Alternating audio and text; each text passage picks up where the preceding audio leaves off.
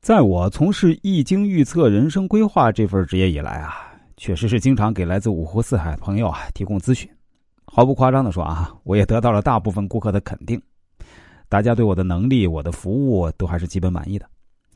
今天啊，我想给大家分享几则在我这里算是比较另类的顾客以及他们有意思的经历吧。不过我需要跟大家说明一下啊，我是纯粹分享，没有任何恶意。曾经有个老顾客一上来就对我说：“师傅，师傅，你给我看的太准了。我记得你去年对我说，我今年会被一个女人伤得很深。今天啊，我吃完晚饭在乡下散步的时候啊，被一个骑电动车的女人狠狠撞了一下，跌入一个山坡下头啊，五米多深。这算不算被一个人伤得很深呐？”看到他这么说，我也有点哭笑不得了。怎么会这么理解呢？不过啊，还有更加雷人的。有个女士对我说：“啊，她老公姓杨，最近生了个孩子，恰好呢，怀孕期间就在玩那款小游戏，叫‘羊了个羊’，所以啊，她想把孩子的名字呢就叫‘杨了个羊’。”我说：“你是认真的吗？”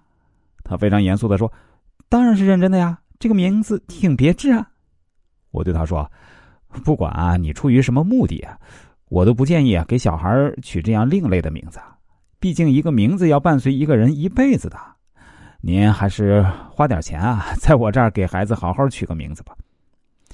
当我给他孩子取完名字以后啊，这位女士表示非常满意，她还说：“哎，专业人士就是专业人士，这名字取出来果然是那么的高大上。”哎，不过老师啊，我自己也有个困惑。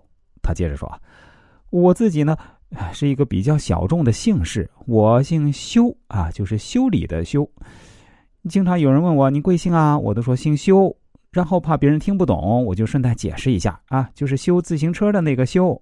我自己也不知道为什么我每次都要这样跟别人解释，是修自行车的那个修，但貌似也找不到更好的方式来解释。哎，不知道老师有什么办法？我对他说，其实很好办啊，那你下次给别人介绍就说欧阳修的修啊。这样岂不是更显得有品位？别人也一样听得懂啊！他听完后非常激动，说：“哎，对呀，我怎么就没想到呢？下次我就这样跟别人介绍。”哎，这事儿还没完啊！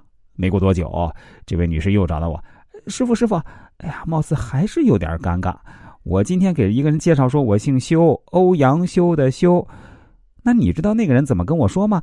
啊，那个人对我说：‘啊，你好，欧女士。’太雷人了。”我回答说：“ 好吧，那遇到有这样奇葩理解能力的人，我也被雷到了。”